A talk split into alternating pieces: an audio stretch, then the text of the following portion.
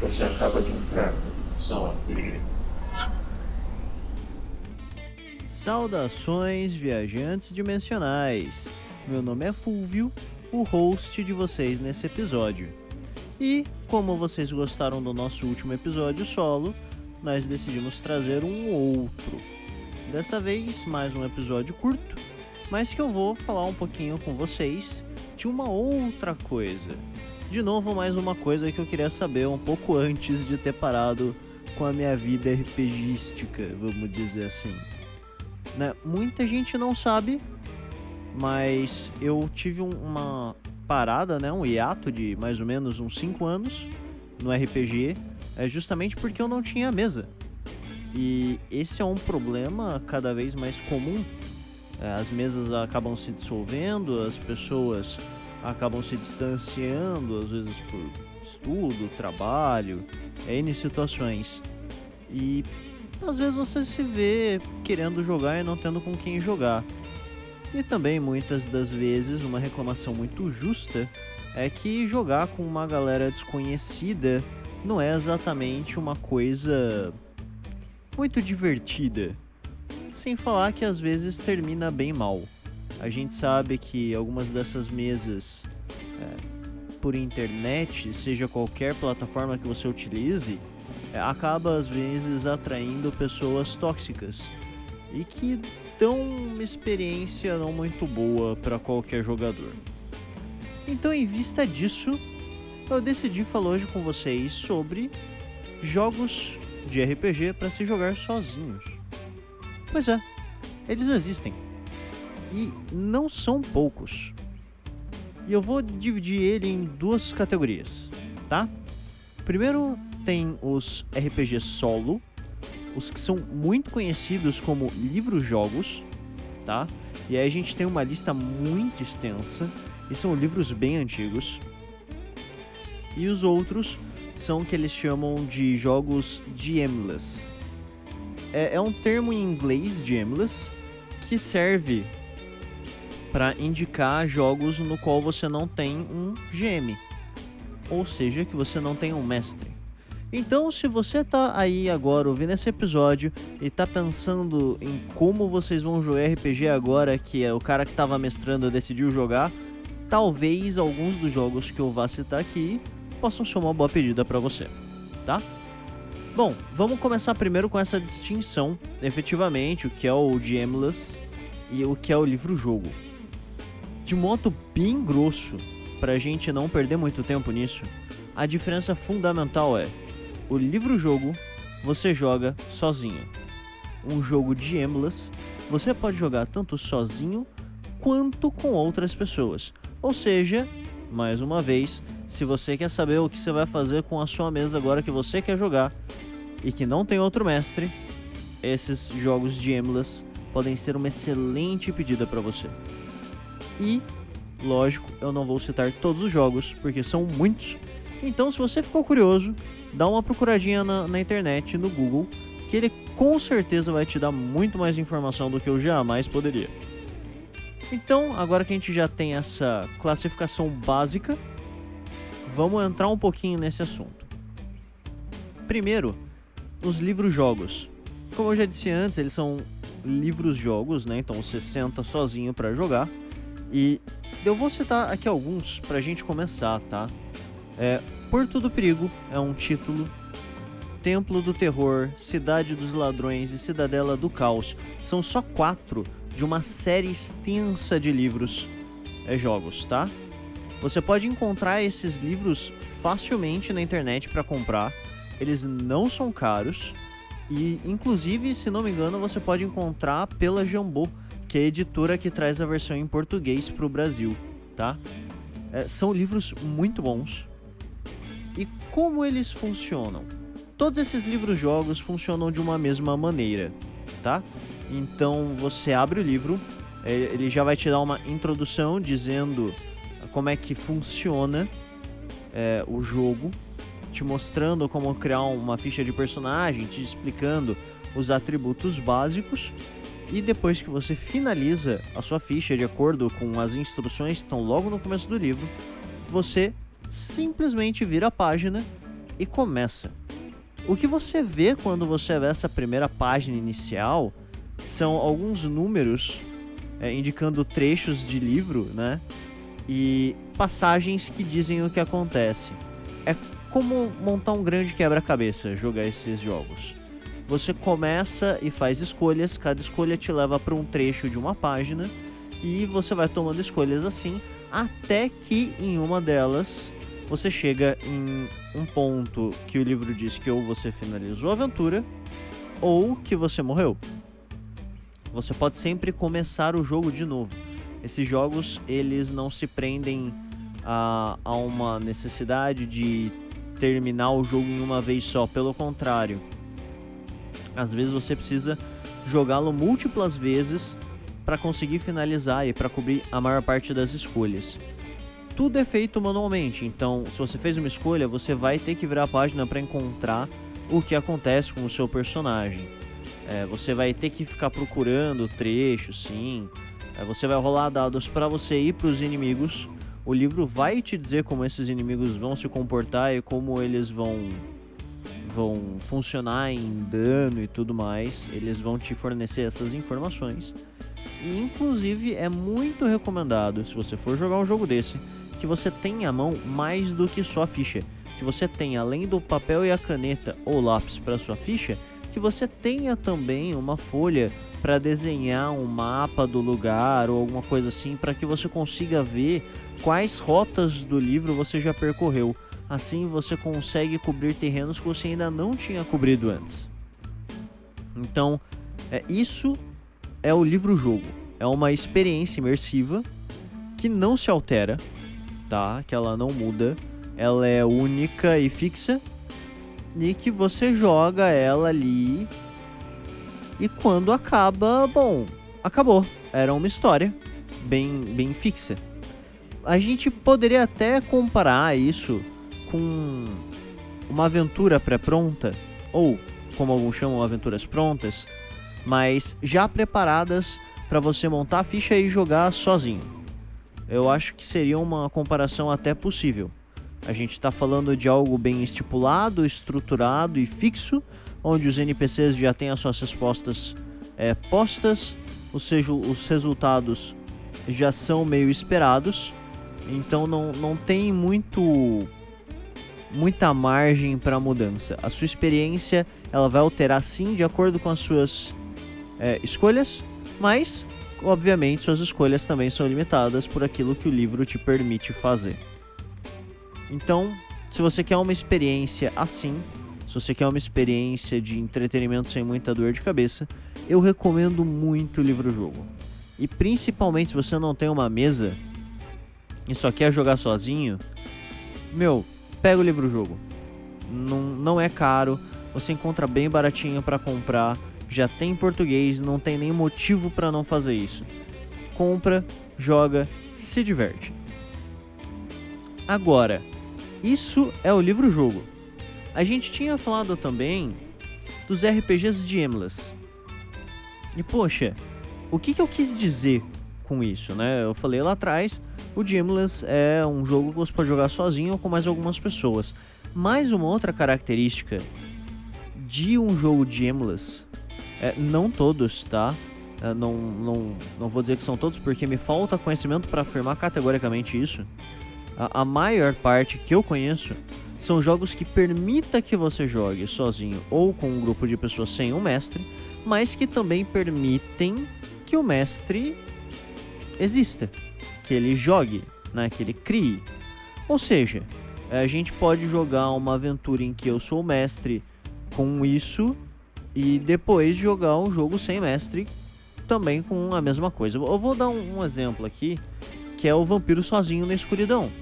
Vampiro Sozinho na Escuridão é um RPG brasileiro sensacional, foi fruto de um financiamento coletivo, já está encerrado, mas que você pode encontrar hoje no site da New Order. E eu não tenho certeza, mas dá uma checadinha também no Dungeonist, que talvez ele esteja lá também. Bom, como eu disse, ele é um RPG nacional, então já está em português, e ele é um jogo de Emless. O que isso quer dizer? Isso quer dizer que, primeiro de tudo, ele é um jogo que você pode jogar com um mestre. Como eu disse, não é necessário para um jogo de Emulous poder jogar com o mestre, mas é o caso desse. Então, se nós aqui tivéssemos uma mesa e tivéssemos jogando Vampiro na Escuridão, eu estaria contando uma história. No fim dessa, dessa narrativa, dessa história, dessa aventura, a gente poderia virar e falar, pô, ninguém aqui tá afim de jogar, vamos jogar então um pouco de Emulous. E aí, o jogo te dá um, uma série de aparatos para que você randomize uma aventura. Isso tira a, a necessidade do mestre enquanto criar enquanto aquele que cria situações o criador de, de conteúdo né de, de mundo ele acaba sendo dispensável porque você tem esses esses aparatos que te permitem com uma certa facilidade é, criar um pouco de de ação, né, de imersão, é, dando eventos aleatórios, NPCs aleatórios. E aí cabe à mesa interpretar aquilo que o jogo coloca e transformar isso na, na experiência de mesa que eles quiserem, né? É, isso pode ser feito nesse sistema, como pode não ser feito. Agora, existem outros jogos Emless Fiasco, por exemplo, é um outro jogo solo é, também Emless. E você pode encontrar ele pela Retropunk junto com For Against the Darkness, tá? Uh, For Against the Darkness ou For Against Darkness, como tá lá no site da Retropunk, é também um jogo de RPG de Emless que você pode jogar sozinho ou com uma galerinha. E é interessante porque isso dá às vezes para uma mesa que tá que tá um pouco saturada e que já teve uma rotatividade de mestre, uma sobrevida muito boa. Então assim, é, eu, eu mesmo tenho, tenho a minha mesa em que a gente pratica essa rotatividade. Então, para não ficar muito pesado para mim ou para os meus amigos mestrarem, às vezes a gente precisa de alguma coisa nova, né? Ou mesmo de um tempo, porque todo mundo já mestrou. E querendo ou não, campanha de RPG não é o tipo de coisa gravada em pedra. Então você planeja uma coisa, mas nem sempre acontece dessa maneira, né? Então, isso rola. E às vezes as campanhas acabam mais cedo do que o esperado. E não deu tempo do mestre se recuperar e, sabe, as coisas acontecem. Eu imagino que isso aconteça com vocês também que estão me ouvindo agora. Às vezes, o mestre que já está acostumado a mestrar mais no grupo precisa descansar e mesmo com a rotatividade não é tempo suficiente para ele recuperar o fôlego. E esses jogos são excelentes pedidas para isso, porque você pode jogar em grupo. É, inclusive, esses jogos eles facilitam que você jogue em grupo pelo menos pela minha experiência. Então, é um caminho. Lógico, é, isso se todo mundo quiser continuar jogando RPG. Às vezes a galera precisa de uma pausa. Mas se todo mundo quiser, mas ninguém tiver muito afim de mestrar, em vez de trazer alguém de fora, que às vezes pode ser desconfortável, é, dá uma procuradinha nesses jogos, dá uma pesquisada, vocês vão ver. A maior parte deles é bem simples. Fiasco é um jogo bem tranquilo. For Against Darkness também é um jogo bem simples. E Vampiro na Escuridão também. Eles são todos jogos bem acessíveis, são bem tranquilos de aprender e são muito gostosos de se jogar, seja sozinho ou em mesa. Então, assim, quando a gente começou essa conversa, eu falei para vocês que eu ia apresentar é, esses alguns jogos, né? Pensando nesse esquema é, de Aimless ou livro-jogo para que vocês consigam manter um ritmo de jogo, né? Vocês consigam manter uma vida com RPG, é, apesar de acontecimentos, né? De separações, de grupos e tudo mais. E principalmente por causa da dificuldade que existe em encontrar uma mesa online que não seja tóxica e que seja acessível. É, gente, eu, eu queria aproveitar esse momento que a gente está tendo para falar um pouquinho sobre isso. Eu sei que não é o foco do episódio, eu tô dando uma, uma dispersada, mas galera, foi mal, eu sou, eu sou assim.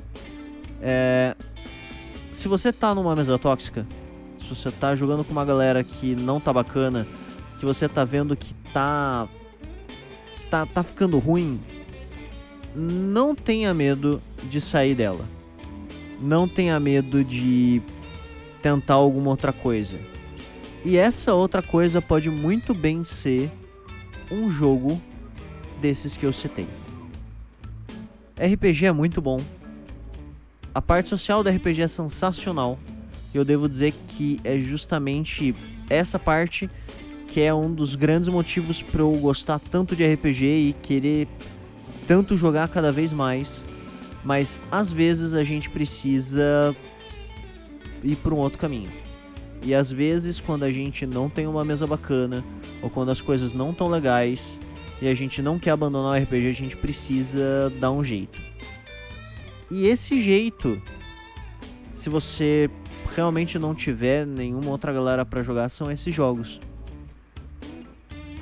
Eu falei bastante, falei basicamente do que são, de onde encontrar e também falei um pouco das características de alguns.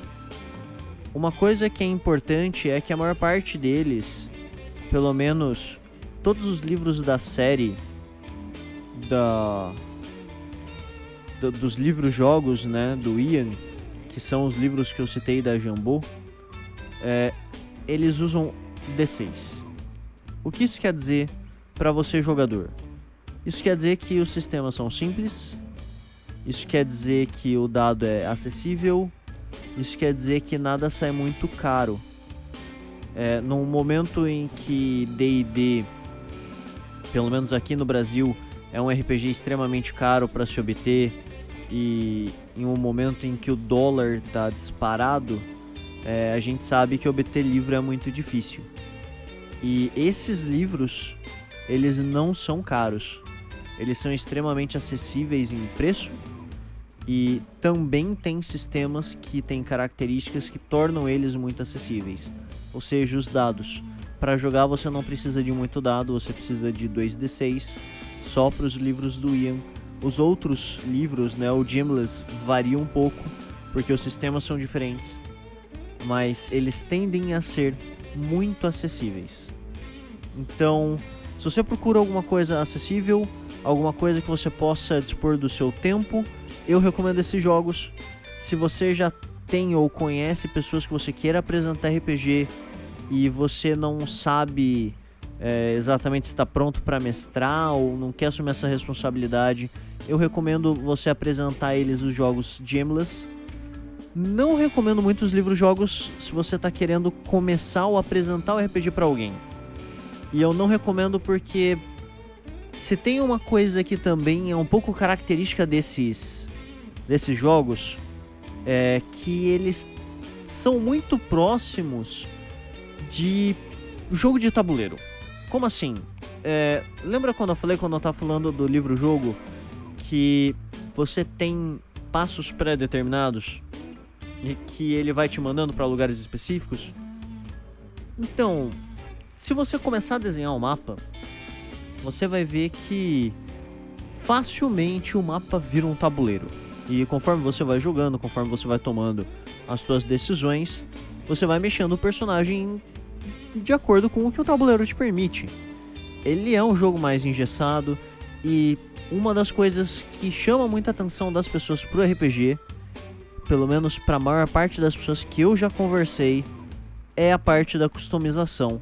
E nesses livros, nesses livros jogos, pelo menos na série do Ian, você não tem muito espaço para customização. Você tem sim a sua ficha, você tem sim é, escolhas que você faz que tornam aquilo ou aquele personagem único, mas não é exatamente o ápice customizável do RPG.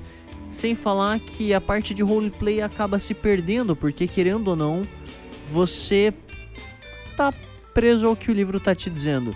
Então, como você não tem mais ninguém para interagir, é um jogo de sim, não, esquerda, direita. É divertido. Eu mesmo já joguei três deles. Não consegui terminar nenhum ainda, porque eu me acidentei todas as vezes e não consegui desenhar o mapa direito. As minhas habilidades para desenhar mapa mão são horríveis. mantenha em mente, mapas são importantes. Mas eu mesmo já joguei, me diverti pra caramba, são muito bacanas. Só que tem essa peculiaridade. Os outros jogos, como Fiasco, For Against Darkness e Vampiro Sozinho na Escuridão, como eles ainda te dão esse.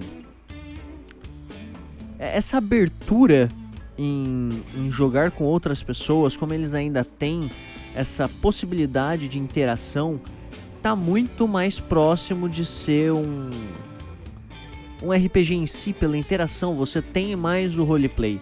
Porque mesmo que não tenha um mestre, você está interpretando um personagem com quem está jogando com você. De novo, se você não estiver jogando com ninguém, você ainda pode ver um pouco no RPG é, na presença do teatro da mente em geral, porque você vai estar tá randomizando os acontecimentos, mas você ainda tem que interpretar e imaginar como eles acontecem. Então isso está muito mais presente. Para aqueles que não sabem, tá? O teatro da mente é um termo muito utilizado para quando a gente fala é, de, de imaginação de cenário.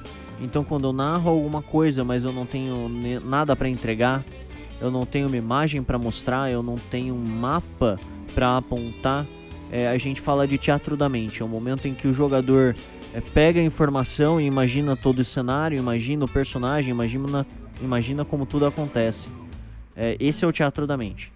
Então você tem muito mais essa parte da imaginação nesses jogos Gemless, né? E, e assim, eu recomendo bastante porque se você conhecer bem esses jogos Gemless, você vai assim poder jogar sozinho ou com outras pessoas. Então, eu acho que é bem mais vantajoso. Claro, as coisas são randomizadas, nada é perfeito, você vai ter que interpretar, você vai imaginar as coisas e a mesma rolagem para mim pode acabar de uma maneira e para você acabar de outra, porque eu interpretei de uma maneira e você de outra. Então, essa parte é um pouquinho complicada, mas é também uma ótima experiência e funciona muito bem para o que propõe. Bom, eu acho que eu já falei demais para um programa que é para ser curto. E é isso, gente. Eu espero que vocês tenham gostado de ouvir um pouco sobre esses livros. Se vocês já conheciam eu espero que vocês tenham gostado. Lógico, não aprofundei muito, não era a ideia desse programa. Eu queria era só dar uma noção geral para vocês, é, apresentar a existência desses livros, né, dessa possibilidade. E se você não conhecia, eu espero que você tenha gostado e que você depois desse programa abra o seu Google e procure por alguns títulos. Eu vou colocar essa lista, tá? Na nas notas. Então, se você está ouvindo a gente pelo Anchor, dá uma olhadinha nas notas do podcast, que vai estar tá lá. Se você estiver ouvindo pelo Spotify ou pelo iTunes, dá uma olhadinha também. Eu não tenho certeza se vai estar, tá, mas dá uma olhadinha. Tem boas chances de estarem lá também. E se você está ouvindo em qualquer outro lugar, é, saiba que nesses lugares aí tem as notas mas são esses os títulos que eu acabei de mencionar. Então, se você quiser voltar também e, e procurar é, enquanto eu falo, sinta-se à vontade. Uh, é isso. Eu espero que vocês tenham gostado desse episódio. Como eu sempre digo, o nosso tempo se esgotou. E numa próxima vez eu estarei voltando com talvez mais um outro episódio solo. Inclusive, antes de eu ir, eu gostaria de agradecer ao feedback de vocês ele foi muito importante e foi graças a esse feedback que esse episódio foi produzido.